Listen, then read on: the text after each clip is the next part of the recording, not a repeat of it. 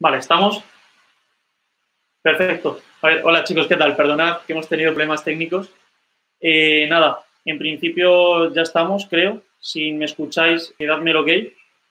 Y, y nada, pues empezamos, ¿vale? La, la, charla. Ya os colgaremos un introductorio sobre cómo va a ir esto en, la, en YouTube. Y nada, todo tipo de cosas lo iremos colgando en YouTube, eh, por WhatsApp y, y, todo, ¿vale? Así que muchísimas gracias y nada. Y que el nuevo link, los que no estéis, está en el grupo, ¿vale? Para, os, para que os lo mandéis a quien sea. Y nada, os dejamos a don Jesús que va a dar la charla de hoy, ¿vale? Importante, todas las preguntas meterlas en el chat, ¿vale? Y así luego se las podemos preguntar. Muchas gracias. Bien, pues esta es la segunda intentona. Yo creo que ya, a, ver si al final. Había un pequeño, pequeño problema técnico con un color eh, que había ahí de una persona que, ha pasado por ahí. Pero la idea es, y ya me meto en serio, bueno, agradeceros primero que estéis aquí porque se ve que sois personas con inquietud, ¿no? Claro, es muy difícil a veces compatibilizar ser creyente y decir, creo en Dios, creo en Dios que es bueno, en Dios que es Padre, en un Dios que, nos escucha, con el misterio del mal. Bueno, pues si Dios es bueno, si Dios es Padre, si Dios nos escucha, no sé, ¿por qué pasa esto? ¿Por qué ahora esta epidemia? ¿O por qué, no sé, el 11 de marzo en Madrid, en septiembre las Torres Gemelas? Siempre a todas las personas como que les ha resultado muy difícil hacer compatible eh, el misterio del mal con la existencia de Dios, sobre todo con la existencia de un Dios bueno. Algunos decían, no, es que hay un Dios malo que es como el demonio, el principio del mal, y luego hay un Dios bueno que luchan entre ellos y que a veces gana el mal y a veces gana el bien. Nosotros no creemos eso. Nosotros creemos, bueno, que Dios crea el mundo, es el creador, el cosmos, ¿por qué existe? Porque alguien lo llama la existencia. Ahora, fijaos, e-, ese Dios que hace el mundo, inmediatamente la primera pregunta es, ¿y no podría haber hecho un mundo mejor? ¿No podría haber hecho un mundo sin sufrimiento, sin enfermedad, sin maldad, sin malicia, sin pecado. Bueno, hay que decir dos cosas. Primero, que Dios hace criaturas que son finitas. Finito quiere decir limitado, es decir, que tenemos un límite. Por ejemplo, no sé, lo decía de una enseñanza, ¿no? Un caballo tiene cascos para correr mejor, pero no puede agarrar. O sea, tiene una finitud, un límite. Un organismo vivo tiene un momento de plenitud, pero también tiene que tener un límite para dejar paso por sus frutos a otro organismo vivo somos finitos, somos limitados. Y por tanto, los males físicos que suceden son consecuencia de nuestra limitación. Y por otro lado está el mal provocado por el hombre. Por eso que es, claro, porque Dios nos hace libres. Y la libertad es la capacidad que yo tengo para decir si quiero o no quiero hacer algo. Puedo elegir entre el bien o el mal. De hecho, el mal, se ha preguntado mucha gente qué es el mal, la ausencia del bien. ¿Qué es la enfermedad? La ausencia de la salud. Por eso nosotros, los cristianos, sí, sabemos que hay, que existe el misterio del sufrimiento, que existe el mal, que Dios no lo quiere. Claro, me preguntaban, ¿qué piensa Dios del COVID-19? yo no sé lo que va a no tengo la mente de Dios, conozco la mente de Cristo. Y sé que Cristo, ante el sufrimiento, ante la enfermedad, ante la muerte, ante las injusticias, Él como que se revelaba en el buen sentido de la palabra. Dice, no, no pasa nada, chicos, sufrir, que no importa que sufráis, que no, de hecho, no sé si, si alguien ha ido ya a misa, o vamos, más que ir, la ha escuchado, eh, eh, eh, la escena que hoy comentábamos era pues la muerte de Lázaro. Lázaro era el mejor amigo de Jesús. Jesucristo tenía a los apóstoles, tenía a su familia, pero también tenía algunos amigos íntimos. Que vivían en un pueblo llamado Betania, que está al lado de Jerusalén. Jesús iba allí a descansar, a estar a gusto, a tener a la brasa, y de repente le mandan un recado. Oye, que, tu amigo macho que se está muriendo, que vengas. Y aparentemente Jesús se calla. Dicho, deja pasar dos días, pero a lo que voy, porque echar aquí un sermón, esto es una charla, yo quiero que, de algún modo, que sea ágil, ¿no? Cuando Jesús llega a la casa y ve que le han enterrado, y ve a las hermanas destrozadas, y ve que, que se ha producido el misterio del mal, Jesús se echó a llorar. Se conmovió en las entrañas y se echó a llorar. Y por tanto, nosotros, y ya os digo lo que pienso que Dios piensa, me puedo equivocar, ¿eh? porque esto es muy opinable. Pienso que Dios, con todo esto que está pasando, lo está pasando fatal. No, pero si Dios es un ser imperturbable, si Dios es un ser perfecto que nunca sufre, ¿qué tal? No, es que precisamente los cristianos creemos que Dios hace hombres para poder sufrir, para poder llorar, para poder pasarlo mal, porque claro, sabéis que amar significa no solamente desear el bien del amado, amar significa compartir con el amado lo que le está pasando. Sufrir con el amado, alegrarse con el amado, compartir la vida. No sé, los que estáis enamorados, pensad en, en alguien a quien queréis mucho. Todo lo que le pasa os importa. Y si no, no la amáis. A mí lo que le pasa a mi hermana o a mi madre, joder, me afecta a todo. Lo que le pasa a una persona que me dicen que está por ahí, hombre, lo siento, pero no me afecta, no me coge el corazón igual. Es claro, fijaos, sería mentira que Dios es amor, sería mentira que Dios nos quiere, sería mentira ese Dios cristiano que dice que es padre, que, que, nos cuida, que, que, si realmente no sintiera nada por todo lo que estamos pasando. Mirad, yo, sabéis que, soy cura, pues, pues he tenido la, la, experiencia estos días de ir a varios hospitales, he, he entrado en las zonas de contagiados por coronavirus, les he dado la unción, les he explicado que Dios les quiere, les he acompañado a morir, algunos estaban muy mal.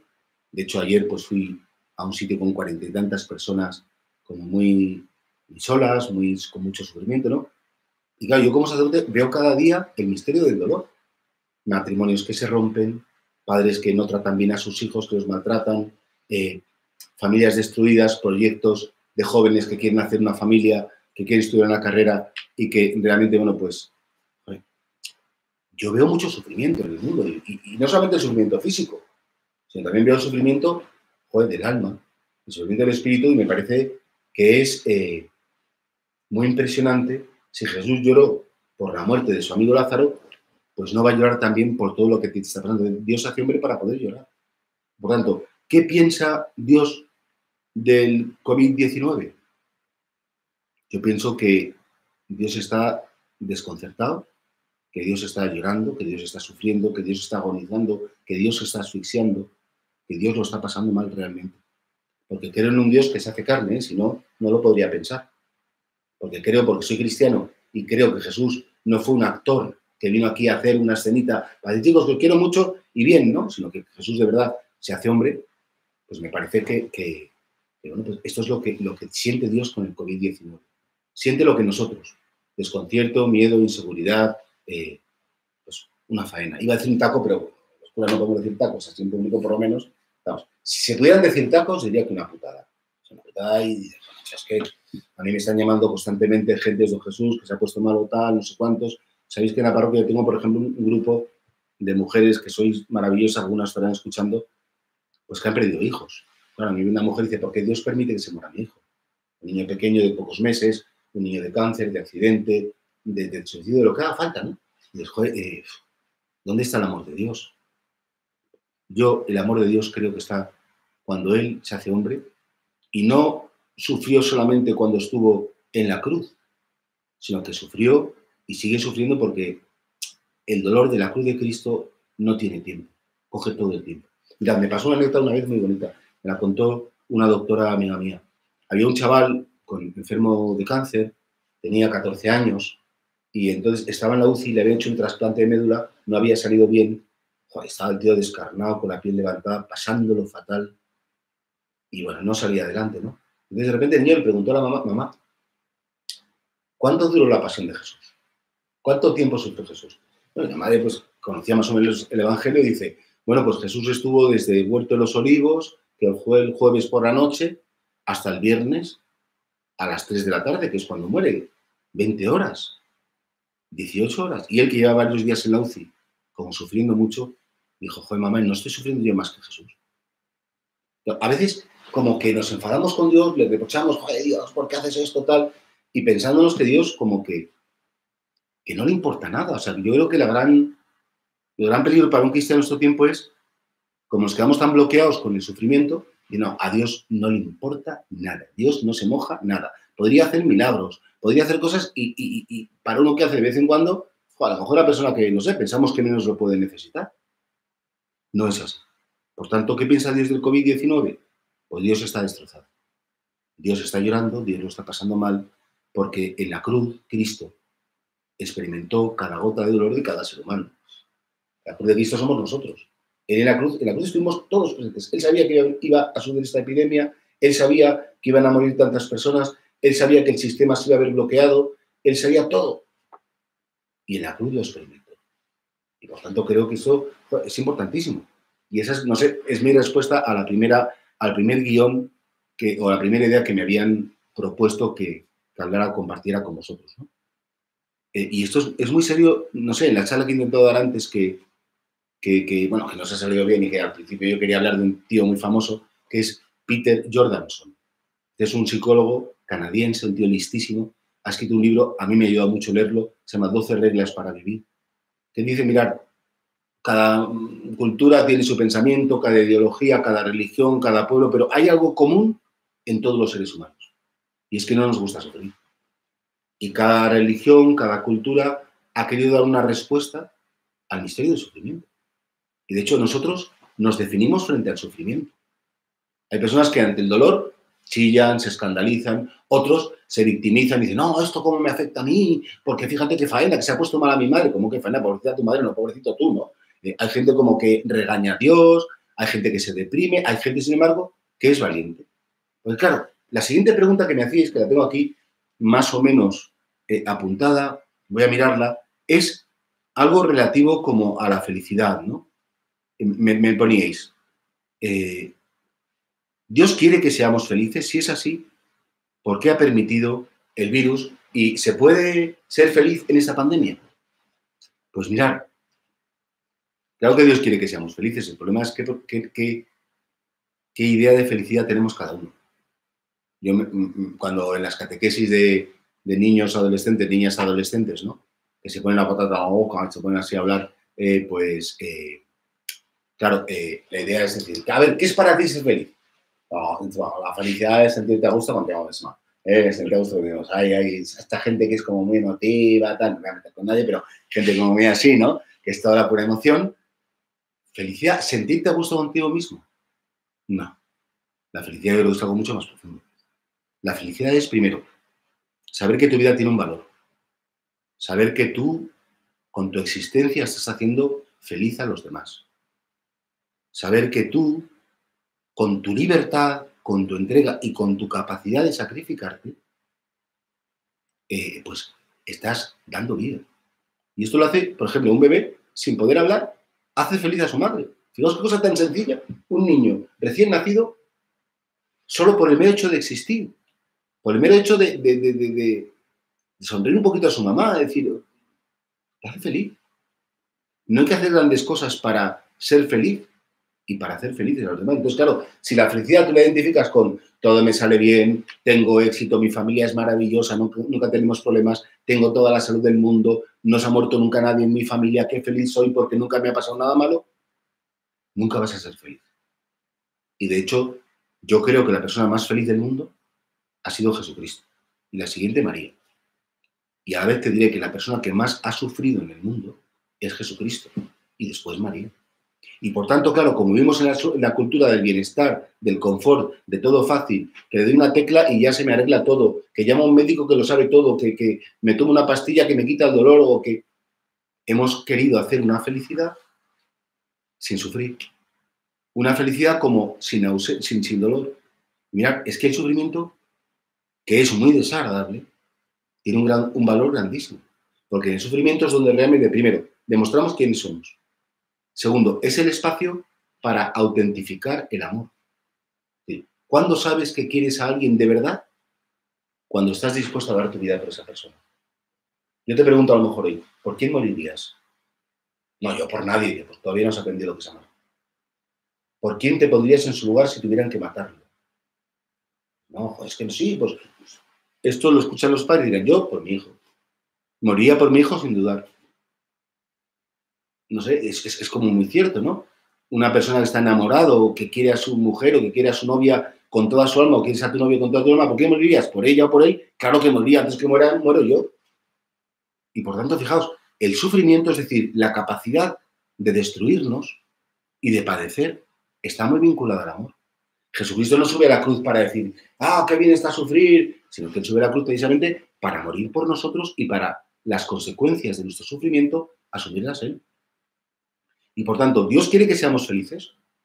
Sí, pero el camino de la felicidad que Dios te plantea no es el camino de la felicidad que el mundo te plantea.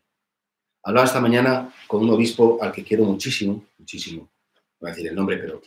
Y me decía, claro, es que cuando el hombre se olvida de Dios, hemos hecho unas ideologías, hemos hecho un, sistema de vida, un pensamiento que, claro, cuando quitamos a Dios es que al final nos volvemos como fieras unos contra otros y nos destruimos. Yo no sé quién ha hecho el COVID-19.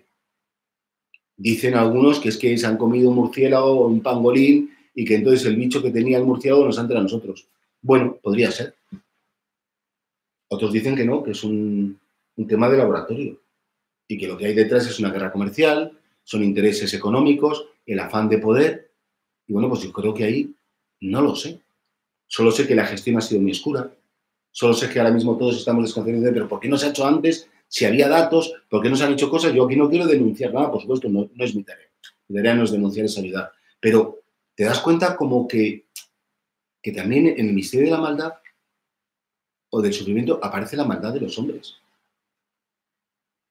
Yo, perdonar es un testimonio personal, cuando veo tanta, tanto sufrimiento, tanto dolor, cuando veo la muerte de un niño que siempre es tan injusta, ¿no? la muerte de un joven, la muerte de cualquiera, ¿a quién Yo digo, Dios mío, aprendí una cosa de pequeño que mi padre cuando entraba a rezar en mi cuarto por las noches con mi hermano, decía, ah, vamos a rezar, ¿qué le queréis pedir a Dios? Pedíamos cosas. Un día le pregunté, papá, ¿a Dios le podemos preguntar, pedir cualquier cosa? Y me dijo, sí, sí, claro, le puedes pedir lo que quieras, menos una, menos explicaciones.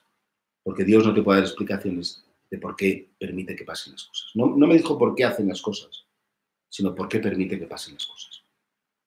Claro que podemos ser felices. Ahora, yo de verdad he conocido gente tan feliz, gente que ha llorado, gente que ha luchado, gente que ha sufrido, gente que ha perdido batallas, gente que se ha rendido, pero que después han encontrado un sentido para todo ese sufrimiento. Han encontrado un sentido para, para, para poder vivir ese dolor sin destruirse, Mira, yo recuerdo hace, cuando llegué a Pozuelo, hace 25 años, eh, tenía una iglesia pequeña, prefabricada, le llamaban el Barracón, y en la misma semana conocí a dos madres que habían perdido a sus hijos de la misma enfermedad, un cáncer. Y una parecía, bueno, una niña tenía 10 y otra tenía 12. Una, como no aceptó el misterio del dolor, se reveló tanto y se enfadó con la historia, se enfadó con Dios, se enfadó con su familia, se quiso buscar culpables por todos los lados. ¿Quién ha tenido la culpa de esto que me voy a enfadar con él? Es una persona que con los años acabó con la familia destruida, sola, eh, atormentada, con un tratamiento muy fuerte, eh, porque le dio, claro, como es lógico, una depresión grandísima, tratamiento médico. Y curiosamente, la misma situación que es otra madre, que había perdido en las mismas circunstancias, con un tratamiento quimioterapia, no había salido bien, no había respondido, bueno, pues mm, estaba serena, estaba tranquila, no culpabilizaba a nadie. Sabía que eso formaba parte de la vida. Claro, yo no me quiero poner cursi, pero creo que todos entendemos que amar es arriesgarse a sufrir. Y si no amas, no eres feliz. Y por tanto, si no sufres, yo no sé si algún día comprenderás el verdadero sentido de la felicidad. ¿Dios quiere que, seamos felices? Claro que sí. Dios quiere que seamos felices, pero sobre todo no la felicidad pastelera, no la felicidad del postureo, no la felicidad del ay, qué guay, qué bien, nos pasado, las copas, las tonterías, porque eso se llama bienestar, sí, eso se llama pasarlo bien, pero es que pasarlo bien no es ser feliz. Al final, hasta de pasarlo bien te puedes aburrir. Y sin embargo, de ser feliz nunca te aburres. De estar enamorado, nunca te aburres. De ser madre o padre, nunca te aburres. De ser un buen hijo y adorar a tus padres y quererlos con tu alma, nunca te aburres. Entonces, claro, me preguntáis, o por lo menos el guion que me habéis dado, ¿no? ¿Dios quiere la felicidad? Joder, claro que la quiere. ¿Dios llora? Claro que llora. Porque para eso se hace hombre, para, para compartir con nosotros esto. Y creo que tenemos que preguntarnos hasta qué punto eh, nosotros somos felices, no por lo que tenemos, no por lo que hacemos, sino porque la felicidad es como una cosa íntima que sucede en el corazón. Mirad, en el fondo tú le preguntas a una persona, ¿tú eres feliz? Dice, hombre, sí, a ratos, cuando lloro no. A ver, distingue muy bien entre dolor. El dolor no es malo en sí mismo. Distingue muy entre dolor y tristeza. La tristeza es esa enfermedad que te desanima, que dices, mira, esto es una M, no tiene sentido, aquí todos luchamos para qué, para morirte de repente y todo lo que has hecho se suma. O si eres creyente dices, mira, Señor, yo no te entiendo, yo no sé de qué va esta película de la vida, me cuesta muchísimo encajar la vida, pero espero en ti. ¿Qué quiere decir esperar en Él? Que seguro que hay una puerta abierta, que seguro que el final no es lo que parece, que seguro que, no sé, cuando uno ve una película en que el personaje es el mejor, tal cual, y de repente acaba la película que el personaje lo matan. No sé, las series estas que veis, ¿no? De repente termina la serie y que el personaje, ¡pum!, queda tirado porque le han metido un tiro, ¿no? Y dice, hay que esperar a la próxima temporada, ¿no? Y la próxima temporada a lo mejor ese personaje resulta que sí, que le habían pegado un tiro, que parecía que estaba... En... pero no estaba muerto, ¿verdad? En el sentido que, que era un, un modo de, de ver la cosa que no había terminado de verla. Mirad, para nosotros la muerte es para los que se quedan. Para los que se marchan no es la muerte. La muerte es una puerta, no es un estado, no es un modo de ser. Es una puerta que se pasa. Como tú no la has pasado todavía, no sabes lo que hay detrás. Pero Jesucristo sí que pasó. Y además os lo dijo, joder, eh, no perdéis la calma, creed en Dios, creed en mí. En la casa de mi padre muchas estancias yo volveré y os llevaré conmigo, claro. Entonces, vivir sin fe es muy difícil respeto mucho a la gente que no tiene fe. Y tengo muy buenos amigos no tienen fe.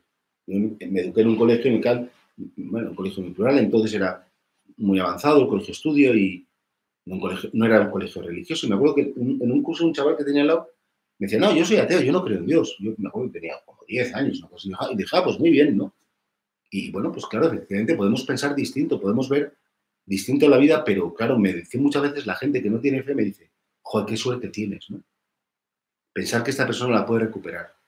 Pensar que efectivamente se ha acabado su vida en el tiempo, pero ha comenzado una vida que está como muy por encima del tiempo. Dice, no, es que esto parece un cuento, como una leyenda, como una serie inventada, hay un guionista y nos decía Marx que esto se lo pide el pueblo, que la gente decimos, no, aguántate, porque como Dios es amor y el cielo y tal.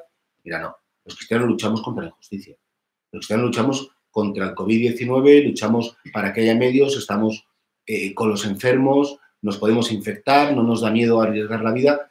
Claro, porque, porque la felicidad, ¿quién es más feliz? El tío que se encierra en su casa y que no, para no contagiarme, no me llaméis que no. O el tío que sale de su casa y dice, bueno, que me necesitan para arrimar el hombro y me puedo infectar, sí, pero me necesitan. Estoy convencido que a la larga va a ser mucho más feliz el que a lo mejor sí acaba embarrado, pero, pero ha hecho algo bonito. No se piensa Piensa qué es lo más bonito que has hecho en tu vida. Piensa qué es lo que te hace más feliz. Y creo que no serán tus conquistas, tus logros personales, el día que me aplaudieron todo el mundo. El día que alguien te dijo, es muy importante para mí tu existencia. Eso lo decía Pipe, es bueno para mí que tú existas. Es decir, que tú eres el motivo y la razón de mi felicidad. Tú me haces muy feliz. Estoy convencido que ese es el día más feliz de tu vida. Y por eso, y ya la tercera parte, porque no sé cómo voy de tiempo, a ver que me digan los apuntadores. Me quedan ocho minutos más o menos. ¿Qué se puede sacar de positivo del COVID-19? Yo creo que muchas cosas. A mí, para empezar, me ha impresionado, joder, los españoles, no sé otros países, ¿eh? Joder, primero, eh, que somos súper obedientes y que estamos ahí y que la gente está en sus casas. Yo desde la parroquia, que tengo una terraza, puedo ver, está todo desierto, ¿no? Dijo, la gente qué obediente es. Luego también me ha impresionado mucho la solidaridad y, lo, valiente que es la gente. Por ejemplo, todo el mundo dice, no, los sanitarios, sí. Súper valientes, los policías están infectados casi en un tercio. Pero, por ejemplo, las cajeras, yo que sé, del supermercado de al lado, que las pobrecitas están ahí pasando productos con su mascarilla, con los guantes, arriesgándose todos los días para que yo coma. O estas personas que, que van a la limpieza y que nadie ha sido, yo aplaudir en el Congreso a una, pero como un gesto pero ¿cuántas no las aplauden? La gente que hace que funcione el metro, un conductor de, un autobús. Eh, es que hay mucha gente muy anónima que está haciendo posible que esto funcione y que el país no se pare y que nos hagamos como a la jungla saltar los supermercados o, o hacer las cosas. Entonces a mí me parece que hay muchos héroes anónimos que además ni siquiera lo saben que lo son. Y entonces, claro, yo ante este, todo este tema del coronavirus, pues veo por un lado, la gente, yo estoy experimentando que cada uno saca con más naturalidad lo que, lo que lleva en el corazón. El cobarde es cobarde. El nervioso es nervioso. El que es generoso es generoso. Cada uno, claro, el que es retorcido, pues se retuerce más. Hay como menos filtros para, para, para ocultar nuestros defectos. Bien, yo, por ejemplo, que tengo mucho genio, me ha hecho gracia, pero cuando hemos hecho la primera prueba, uno mandaba un, un mensaje que decía, no, Jesús, no se enfade, que no pasa nada, que tal. Y yo digo, no, vaya, vaya fama de coco y de oro que tengo. decir, pues, no, la verdad es que, pues vamos a ver, no me he enfadado, ¿no? Pero sacamos cada uno lo que tenemos.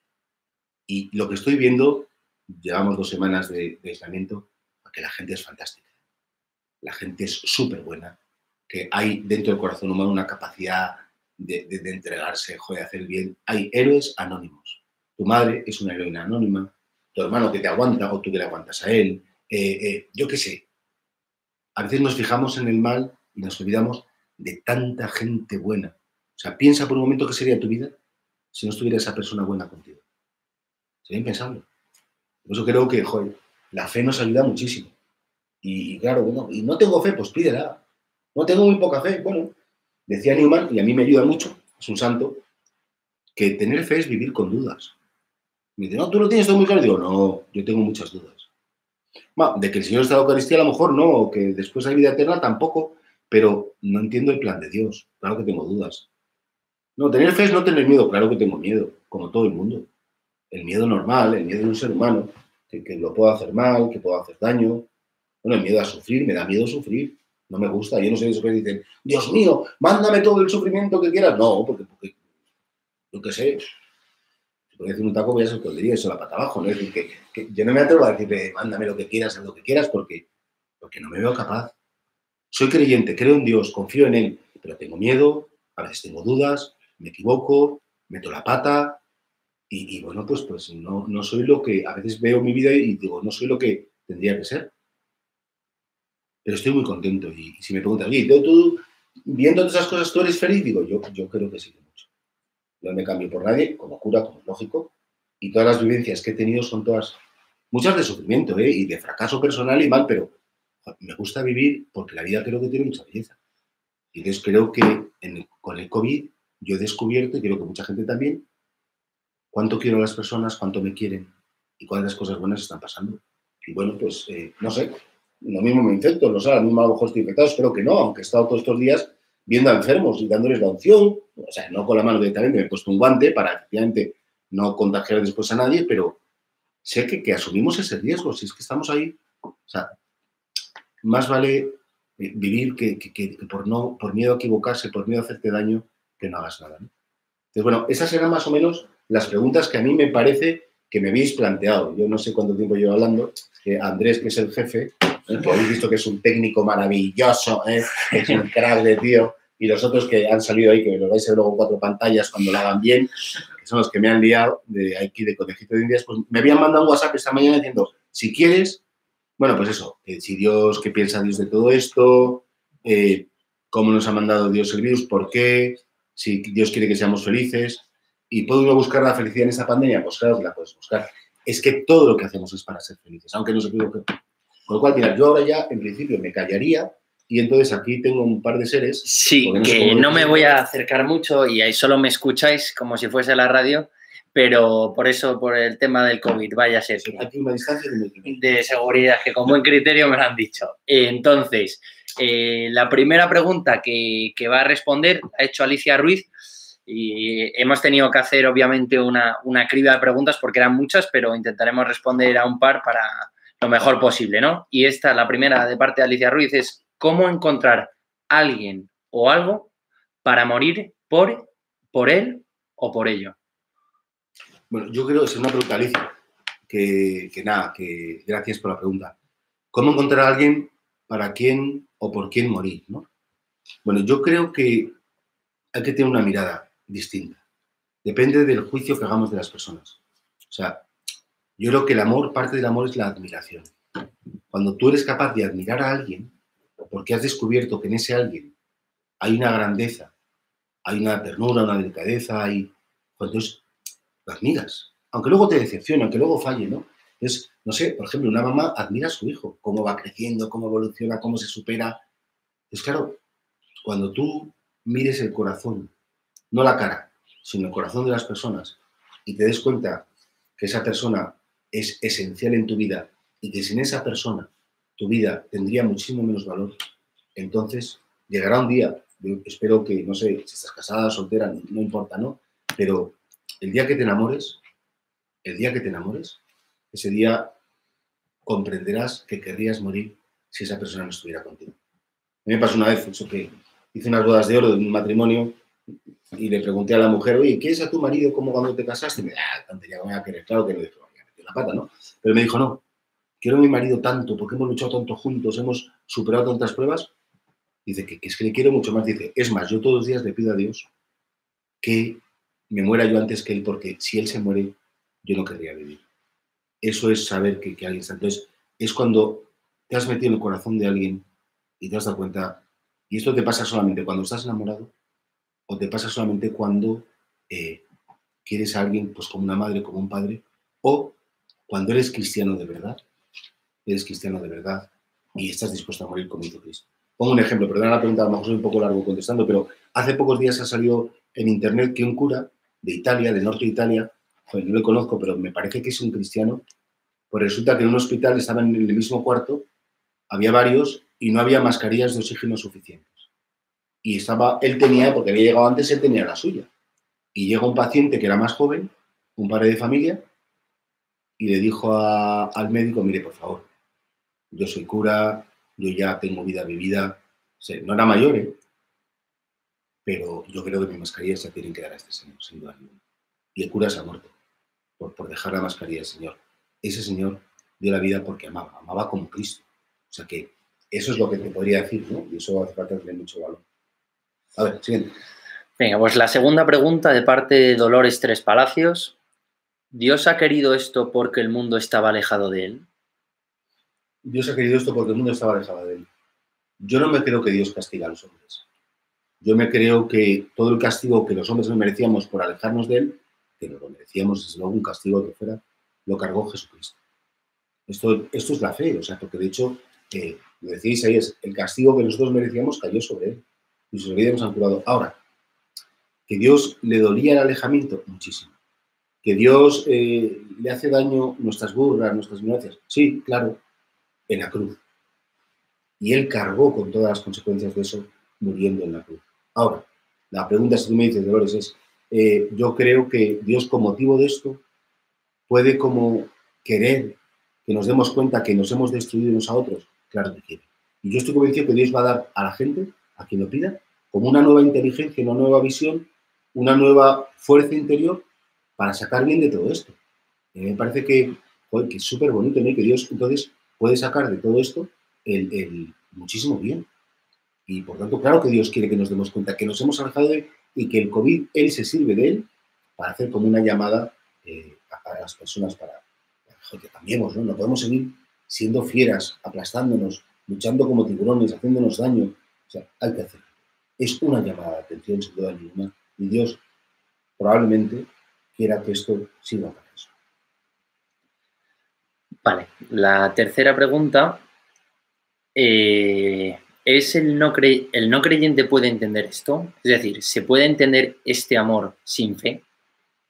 Del que ha estado Yo creo que el amor de dar la vida gratuitamente a otra persona, creo que solo te lo puedo hacer poner Dios en tu corazón. Pero hay gente que se llama no creyente y que sin embargo no sabe que está con Dios. Decía San Juan en la carta primera que todo el que decía Dios es amor y todo el que ama ha nacido de Dios.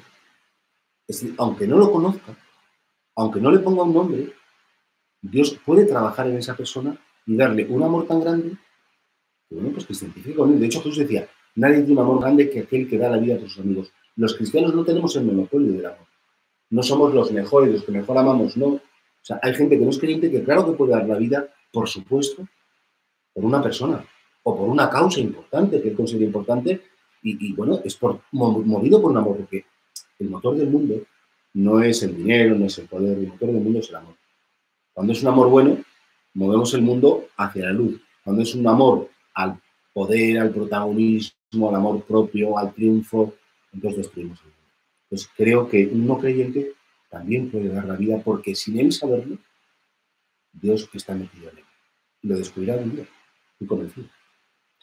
Vale, y ya para finalizar, porque la gente dice que quiere ir a misa de 8, que ya, ah, ya llegamos apuraditos al amén, pero, pero dicen que si puede hacer una, conclusión de todo esto, aunque sea complicado, pero un poco... Bueno, una conclusión, eh, pues a mí me parece que la conclusión es que estamos viviendo un momento extraordinario de la historia de la humanidad. nos toca ser protagonistas de una aventura impresionante. Y que aquí, de aquí va a salir gente nueva. Aquí va a ser gente, muy valiente, gente muy lista. Dicen que el hombre es el único animal que cae dos veces en la misma trampa. Yo espero que aprendamos. Que aprendamos que no se puede jugar con la naturaleza humana, que no se puede jugar con el hombre, que no podemos utilizarnos unos a otros y que realmente en los momentos de dificultad y de sufrimiento, el que ama se engrandece y el que no ama se envilece. Y creo que es un momento precioso para decir quién quiero ser, qué modelo de humanidad quiero ser y, bueno, pues ahí está cosa. Bueno, entonces yo ya termino porque se quiere la misa, porque el cura no va a decir que no le la misa, es mucho más importante la misa que tú. Así que muchísimas gracias, sobre todo a estos chavales que han hecho lo que han podido, perdonar al principio porque queríamos hacerlo muy bien y no nos yo pido disculpas también porque está detrás de ellos, me veo un poco responsable, ¿no? Pero bueno, en definitiva que sigáis unidos a esto, que va a salir gente mucho más interesante, que va a hablar mucho mejor que yo y que os va a ayudar mucho. Entonces, seguir cuando salís conectados porque va a hacer mucho bien. Muchas gracias a todos y ya, pues lo que queda el domingo, pues feliz domingo a todos. No, un saludo. Eso, y para filinquitar, antes de que os vayáis, los que estéis, que nada, que sepáis que es eh, el miércoles la próxima chat que vamos a tener, que no me acuerdo de quién es, es a, las, a las 9 y no me acuerdo exactamente ahora de, quién es el que viene, pero es un tío muy importante, con mucha capacidad y nada, espero que os haya gustado, que lo hayáis disfrutado y nada, ya solo toca aprender. ¿Quién es? García, Alonso, Alonso García va a ser. Es un psicólogo. un psicólogo del Hospital de la Laguna, un fenómeno. O sea que nada, otro como don Jesús. Un abrazo enorme a todos y suerte con esto.